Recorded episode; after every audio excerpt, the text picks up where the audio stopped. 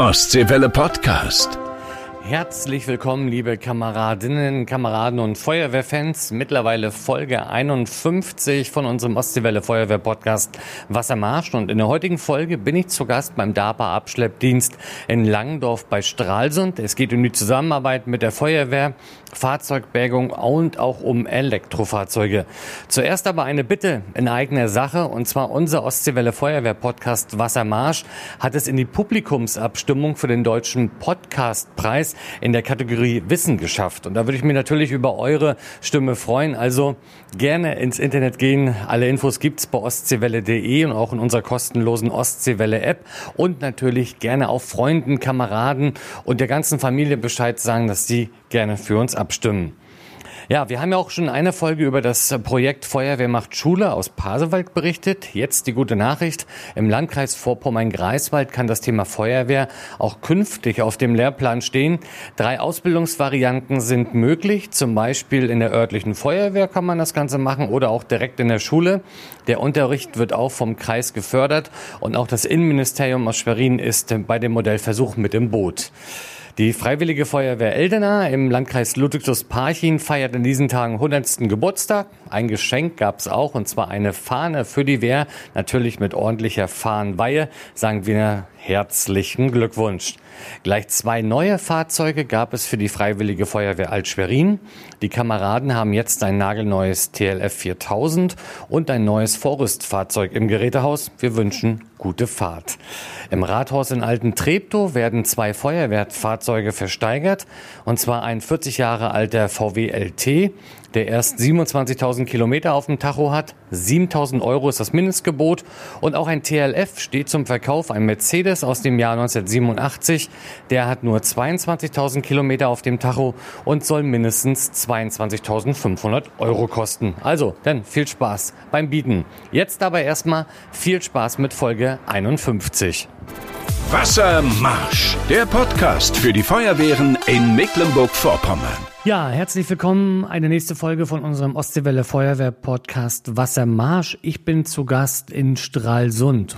Eigentlich in der Nähe von Stralsund, nämlich in Langendorf, ganz genau. Aber das ist wirklich Stadtgrenze. Bei der Firma DABA Abschleppdienst. Seit ja, über 30 Jahren, seit 33 Jahren gibt's euch. Neben mir sitzt der Juniorchef äh, Frankie, Frank Salomon. Äh, Frank, vielleicht musst du dir erstmal kurz vorstellen, euer Unternehmen. Ich glaube, ihr sitzt nicht nur in Stralsund, sondern auch auf Rügen und überall. Ja, hallo, schönen guten Tag. Äh, mein Name ist Frank Salomon, wie du eben schon erwähnt hast. Äh, uns gibt es seit 1990, 1. September, von Fallen gegründet. Und mittlerweile besetzen wir fünf Standorte hier oben in Mecklenburg-Vorpommern. Das heißt Triebnitz-Dammgarten, Grimm, Stralsund, Rügen, Teschenhagen und dann habt ihr noch einen großen Schrottplatz. Genau, eine Autoverwertung, die ist vielleicht bekannt. Äh, da hat es vor, ich glaube, drei Jahren einen großen Brand gegeben äh, das ist in Duvendeck. Da hat Vater die Firma gegründet. Da waren denn äh, ganz, ganz viele Feuerwehren auch im Einsatz. Ja, Frankie, vielleicht kannst du euch mal beschreiben, was ihr als Firma macht. Also es steht natürlich da bei Abschleppdienst, aber das noch lange nicht alles. Nein, also äh, wir bedienen äh, Abschlepp- und Pannendienst im vorwiegenden Teil. Dann haben wir eine Kfz-Werkstatt, machen Ölspurbeseitigung, Haveriedienstleistungen in dem Bereich, äh, Krandienst. Transporte, also alles, was um den Sektor Fahrzeuge transportieren, alles, was fährt, ich sag mal, das bewegen wir dann auch. Jetzt sind wir ein Feuerwehr-Podcast, das heißt, wir wollen zum einen auf das Thema Elektromobilität zu sprechen kommen. Wie bist du dazu gekommen? Du hast ein extra Seminar jetzt gemacht. Ja, genau. Ich war jetzt in Anröchte, das ist unten im Ruhrport, da gab es ein Seminar über fünf Tage knapp äh, zum Batterieexperten. Dadurch, dass wir hier oben äh, federführend sind, äh, will ich das mal betiteln. Gerade was die Geschichte Hochvolt angeht, wollen wir uns da natürlich gut aufstellen und uns qualifizieren dafür, dass wir die Fahrzeuge auch sicher bergen und transportieren können. Mhm. Und ähm, aber es gibt auch natürlich Zusammenarbeit mit der Feuerwehr. Wann gibt es diese Berührungspunkte auch für euch als Firma? Ja, klar, draußen bei den Unfällen, ne, ich sag mal, die Feuerwehr ist meistens vor uns da und dass wir dann äh, die Einsatzstelle von den Feuerwehrleuten übernehmen. Ne? Die sichern uns ab.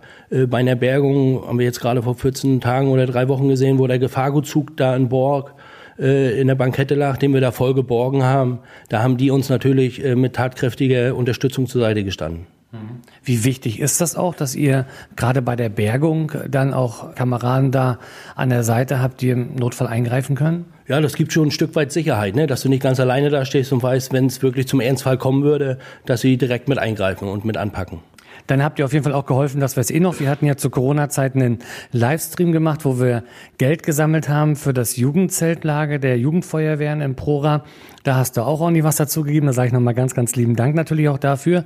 Aber ihr als Abschleppdienst seid heiß begehrt, wenn es um die technische Hilfeausbildung geht. Ja, richtig genau. Also äh, gerade dem Bereich hier, was um Straße und Rippnetz, äh, Rügen geht, äh, da unterstützen wir die Feuerwehren mit äh, unserer Autoverwertung. Entweder können sie die Lehrgänge bei uns direkt am Standort in Duvendick durchführen, wo wir Fahrzeuge zur Verfügung stellen, oder wir bringen die Autos dann mit unseren Abschleppwagen direkt an die Wehren am Wochenende, wenn sie dann ihre TH-Lehrgänge haben, dass sie da wirklich mal Schere und Spreizer mal live probieren können. Mhm. Und für euch macht das bei der Entsorgung dann nachher auch gar kein Problem, wenn die Autos dann, wenn das Dach ab ist und die Tür weg. Ja, genau. Wir selektieren das schon so ein bisschen vorher, dass das auch wirklich Autos sind, die nicht mehr ganz so äh, gut ist vom Teilemarkt her, dass sie die dann auch zerschneiden können.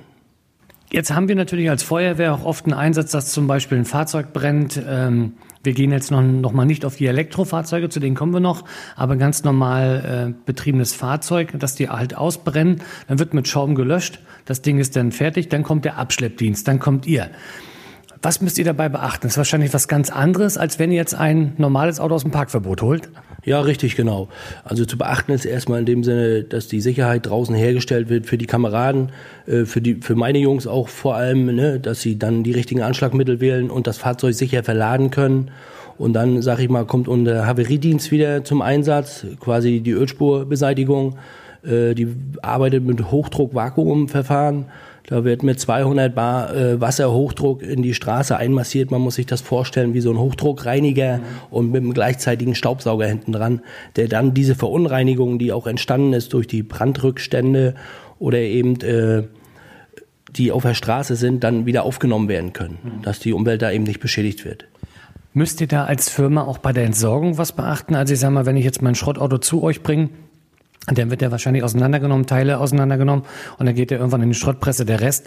Jetzt ist natürlich dieses Fahrzeug mit Schaummittel, also mit Löschmittel äh, im Endeffekt ja kontaminiert. Muss dabei noch was beachtet werden? Da muss in der Regel nichts gesondert beachtet werden. Äh, wir sind zertifizierter Autoverwerter, hatten wir gerade wieder das Audi, das passiert einmal im Jahr und äh, da werden sich alle Gegebenheiten vor Ort angeguckt, dass auch die Entsorgungsstellen und äh, die Zulieferer vernünftig bedient werden mit Öle, Kraftstoffe. Das muss ja alles zurückgeführt werden an den großen Entsorger. Also wir bündeln das bei uns separat auf dem Hof und führen das dann dem großen Entsorger zu. Also wir brauchen nichts vormachen. Man sieht das immer wieder auf der Autobahn, das Thema Rettungsgasse. Gerade wenn äh, Unfälle sind, wenn Vollsperrung ist. Ich bin der Meinung, ich weiß nicht, wie du es siehst, aber ich bin der Meinung, das hat sich in den letzten Jahren ein bisschen gebessert das Thema Rettungsgasse. Ähm, wir als Feuerwehr haben in der Regel keine Probleme mehr durchzukommen ähm, und, und fahren lang. Wie sieht's denn bei euch aus? Weil ihr kommt ja in der Regel erst viel, viel später, ähm, wenn also der Stau denn schon da ist. Mit Polizeibegleitung dann durch die Rettungsgasse oder wie geht das? Weil ich sag mal, es geht ja erst weiter, wenn ihr aufgeladen habt. Ja, richtig, genau. Also bevor wir nicht da waren, kommt ihr nicht wieder durch. Äh, in der Regel ist es so, dass wir uns selbst Platz verschaffen, aber natürlich ist Blaulicht doch nochmal ein anderes Signal wie ein Gelblicht. Also das erleben wir immer öfter, äh, auch gerade auf der Autobahn, wenn wir da auf dem Standstreifen sind und aufladen, äh, dass Gelblicht gar nicht viel äh, Sorge trägt. Ähm, das ist sehr erstaunlich, wie doch die Leute einfach vorbei brausen, ohne da ein bisschen vom Gas zu gehen, wenn da Leute auf der Bahn arbeiten. Also da ist die Rettungsgasse eher noch Nebensache, würde ich fast sagen. Also da ist der Standstreifen, der auf der Autobahn, wenn wirklich Averien sind auf dem Standstreifen, die verladen werden müssen, also das ist wirklich hochgradig gefährlich. Jetzt braucht man sich auch nichts vormachen. Äh, als Abschleppunternehmen äh, sorgt ihr auch dafür, dass zum Beispiel auf dem Behindertenparkplatz, wenn da einer steht, dass er an Haken kommt oder auch im Halteverbot. Früher war es auch oft so, ich habe das in Rostock oft gesehen, dass wirklich auch Feuerwehrzufahrten äh, zugepackt wurden und die Feuerwehren dann ja im Endeffekt nicht zum Einsatzort gekommen sind. Ist das noch ein Thema oder haben sich da die Leute auch wie bei der Rettungsgasse, sag ich mal, gebessert? Na, also ich sag mal, Feuerwehrzufahrten vielleicht eher nicht so, aber was ich gerade jetzt bei uns im Stadtkern sehe, äh, sind die engen Innenstädte, wo sie dann im Kreuzungsbereich stehen, wo du mit dem Pkw gut durchfährst, aber dann wirklich, wenn du mit einer Feuerwehr oder mit einem Abschleppwagen da durch willst, weil du wirklich retten willst, dann stehen sie meistens im Weg und dann äh, ruft, ruft das Amt eben an und veranlasst dann doch das Umsetzen der Fahrzeuge im Stadtbereich. Aber Feuerwehrzufahrten kaum noch. Da haben sie wirklich sich gebessert. Also da haben sie sich echt gebessert. Also das ist, ist eher selten, würde ich sagen. Mhm. Gut, wir kommen gleich zum Thema Elektromobilität. Und zwar geht es darum, was besonders gefährlich ist bei Elektroautos, äh, was man auch beachten muss, wenn man dort zum Einsatz fährt. Jetzt geht's aber erstmal in die Ostseewelle Nachrichtenredaktion zu den Feuerwehrnews aus Mecklenburg-Vorpommern. Wassermarsch. Neues aus unseren Feuerwehren. Guten Tag, ich bin Yvonne Sigat-Machotzek. Am Außenstandort der Landesfeuerwehrschule in der Kaserne Damerow bei Goldberg wurden jetzt elf weitere TSFWs an Feuerwehren aus dem ganzen Land übergeben. Allein sieben Löschfahrzeuge gingen in den Landkreis Mecklenburgische Seenplatte. Insgesamt wurden damit jetzt 243 der 265 bestellten Fahrzeuge ausgeliefert. Auf der Insel Helgoland haben Vertreter der Landesfeuerwehrverbände aus Niedersachsen, Hamburg, Schleswig-Holstein und Mecklenburg-Vorpommern über eine zukünftige Zusammenarbeit beraten. Ein Projekt könnte Zusammenhalt durch Teilhabe werden. Die Teilnehmer besuchten auch die Freiwillige Feuerwehr der Insel. Die Hanseatische Unfallkasse Nord ist ab sofort auch über eine App erreichbar. Dazu bekommt ihr über die HFUK-App auch den Newsletter aufs Handy. Es gibt zusätzliche Informationsangebote und auch Links zum Vorschriften und Regelwerk. Die App gibt es kostenlos im Apple Store und im Google Play Store. Wassermarsch, der Podcast für die Feuerwehren in Mecklenburg-Vorpommern. Ich bin immer noch bei Frank Salomon hier beim DABA Abschleppdienst in Stralsund und ähm, wir haben ja gesagt, wir kommen zum Thema Elektroautos. Also du hast ein Seminar gemacht, eine Woche haben wir von schon erzählt zum Batterieexperten sozusagen für Elektroautos. Wenn jetzt ein Unfall mit einem E-Auto passiert, wir brauchen uns jetzt vormachen, Tesla, Renault mittlerweile, es gibt so viele E-Autos, die unterwegs sind. Was ist das Gefährliche daran und wie stuft ihr das Ganze auch ein? Ja, also wir stufen äh, die äh, Transportsicherheit in sieben Stufen ein, äh, je nach Beschädigungsgrad, was wir draußen vorfinden. Wir sagen, äh, ab Stufe 3 ist nur noch ein Batterieexperte, der an das Fahrzeug darf. Sind äh, aktuell zwei bei uns im Unternehmen, die dann äh, zu den Unfällen rausfahren und die Fahrzeuge vor Ort begutachten. Jeder andere hat äh, 2,60 Meter Abstand zu nehmen von diesem Fahrzeug. Weil das Schlimme ist bei den Fahrzeugen, äh, wir sehen nicht, wie groß ist die Beschädigung, sind die Hochvoltkabel beschädigt, wenn ein Anstoß ist im Heckbereich, ich sag mal gerade wo der Elektroantrieb sich befindet, ich sag mal beim klassischen Auffahrunfall, mhm. Fahrzeug fährt hinten auf, auf einem Elektrofahrzeug, du denkst ja, okay, kommst an, alles heile, Airbags sind zu, aber hinten Antrieb ist beschädigt, Elektrokabel liegen frei, die Hochvoltkabel und ich sag mal irgendwo zwischen 600 und 1000 Volt hat so ein Akku, äh, dann wird's auch mal schnell kritisch. Jeder kennt das von der Steckdose, wenn er da vielleicht mal reingefasst hat. Ich wie das ein kleines Kind mal reingefasst. Das hat ordentlich geschubbert. Wie das aber, ja, so ein bisschen kribbelt, dann äh, ist das nicht mehr feierlich, denke ich. Ne? Mhm. Und da müssen wir gerade auch draußen die Feuerwehren wirklich sensibilisieren, dass sie den, den Schadensgrad draußen vernünftig einschätzen und dann, dass auch wirklich die richtigen Leute angerufen werden, die vor Ort kommen und sich der Sache annehmen. Mhm. Wenn jetzt aber wirklich wir auf so ein Fahrzeug zukommen, wir hatten das ja, also ihr hattet das ja auch als Unternehmen, ich kann mich noch dran entsinnen, B194, ein Tesla, wo leider auch der Fahrer verstorben ist bei dem Unfall, aber der hat lichterloh gebrannt. Da reden wir auch über Temperaturen. Ja, da reden wir zwischen 1500 und 3000 Grad. Was die Batterie da entwickelt, also es ist mit Wasser auch gar nicht auszubekommen. Also besser ist es, die, das Akku auszureagieren lassen und äh, dann eben zu verladen in den transportfähigen Behälter und dann eben sicherzustellen auf einer gesicherten Ruhefläche. Transportfähiger Behälter. Ich glaube, mittlerweile gibt es ja in Mecklenburg-Vorpommern diese Container, die dann geflutet werden, wo du im Endeffekt Tee kochen kannst, oder? Ja, von den Fluten sind sie so ein bisschen weggekommen. Ja. Also definitiv. Auch die Hersteller sagen, Wasser und Strom ist nicht mehr so praktikabel, dass man das macht, weil äh, die Entsorgung von diesem Löschwasser, was hochkontaminiert ist, äh, so äh, schwierig geworden ist und unheimlich teuer, da sagen die Versicherer, da gehen sie gar nicht mehr drauf ein. Also das heißt wirklich draußen im Brandfall das Akku ausreagieren lassen und dann in den Transportbehälter verladen und dann auf eine gesicherte Ruhefläche und dann eben mit den Versicherern sprechen, wie der weitere Werdegang ist. Wenn wir jetzt als Feuerwehr beim Einsatz sind und ein E-Fahrzeug haben, das brennt, haben wir jetzt ja gerade, hast du ja gerade gesagt, also am besten sozusagen ausbrennen lassen, das was drumrum im Endeffekt passieren kann, natürlich äh, sichern. Ähm, Aber was ist noch wichtig, auch zum Beispiel, wenn wir euch dann als Abschleppdienst rufen? Wirklich das Stichwort E-Auto, auch ganz wichtig. Ja, das ist sehr wichtig. Das ist für uns das Wichtigste eigentlich, äh, dass die Kommunikation zwischen Feuerwehr, Leitstelle und dann Abschleppdienst, ich sag mal, nicht so wie Stille Post endet. Vorne sagt einer was, hinten kommt was anderes raus, sondern dass wirklich klar deklariert ist, was ist es für ein Fahrzeug? Ist es ein Vollelektro? Ist es nur ein Hybrid oder ist es ein Benziner? Also danach kategorisieren wir das auch, welche Leute wir schicken und welches Material wir schicken müssen. Ne, das ist eben für uns ganz wichtig, nicht, dass einfach ein Standard-Abschleppwagen dann zu so einem Unfall fährt, äh, wo ein Elektro einen Vollbrand hatte, sondern dass dann wirklich das auch schon richtig weitergegeben wird. Wie siehst du das? Man hört immer wieder äh, kritische Stimmen auch Elektroautos und Tiefgaragen. Wenn da mal so ein Ding anfängt zu brennen, dann brauchen wir uns nichts vormachen, da geht richtig die Post ab. Äh, wie siehst du das? Ja, also äh, hochgradig kritisch würde ich sagen. Ne? Ich sag mal, das Feuer ist vielleicht gar nicht das Problem, sondern die Rauchgasentwicklung, die da entsteht, wenn das Akku wirklich durchbricht oder durchgeht. In dem Ende, ähm, die Gase sind hochtoxisch. Wenn du die einatmest, ich sag mal drei, vier Züge, dann äh, ist es das wahrscheinlich gewesen. Deswegen könnte man vielleicht darüber nachdenken, wirkliche E-Fahrzeuge auch aus den Tiefgaragen zu verbannen. Ich sag mal, ist ähnlich wie mit Fahrradakkus oder Lithium-Ionen-Akkus allgemein. Ich sag mal, wir kommen jetzt in die, in die Region Solaranlage, Hausspeicher, ist auch Lithium-Ionen-Akkus.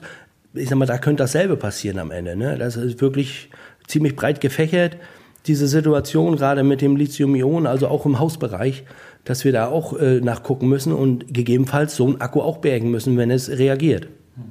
Jetzt kennen viele von uns ein Elektroauto. Ähm, Tesla oder Renault und so weiter, habe ich gesagt, die, die kennt man. Ihr habt jetzt bei diesem Lehrgang auch mal sozusagen das Innenleben angeguckt, mal so eine Batterie auseinandergenommen, aber nicht einfach an den Tisch gesetzt, sondern unter Vollschutz quasi. Ja, richtig. Also wir haben bei dem Lehrgang so einen 1000 Volt Akku aus dem Nutzfahrzeugbereich, aus so einem Bus ähm, zerlegt in seine einzelnen Komponenten mit äh, persönlicher Schutzausrüstung, also Helm, Visier, Handschuh, eben Lichtschutzbogen, Kleidung, alles was dazugehört und dann unter Volldampf das Ding mal in seine einzelnen Segmente zerlegt. Hm. Um wirklich auch mal nah, wirklich realitätsnah an so einem Gerät zu arbeiten, wie es draußen, wie man es draußen eigentlich vorfindet. Hm. Jetzt ist ja so, viele Nahverkehrsunternehmen rüsten schon um. In Rostock gibt es zum Beispiel schon Elektrobusse, die durch die Gegend fahren. Es gibt äh, Taxen, äh, die auch als Elektrofahrzeug fahren. In Berlin gibt es mittlerweile sogar eine Feuerwehr von Rosenbauer, elektrisch angetrieben.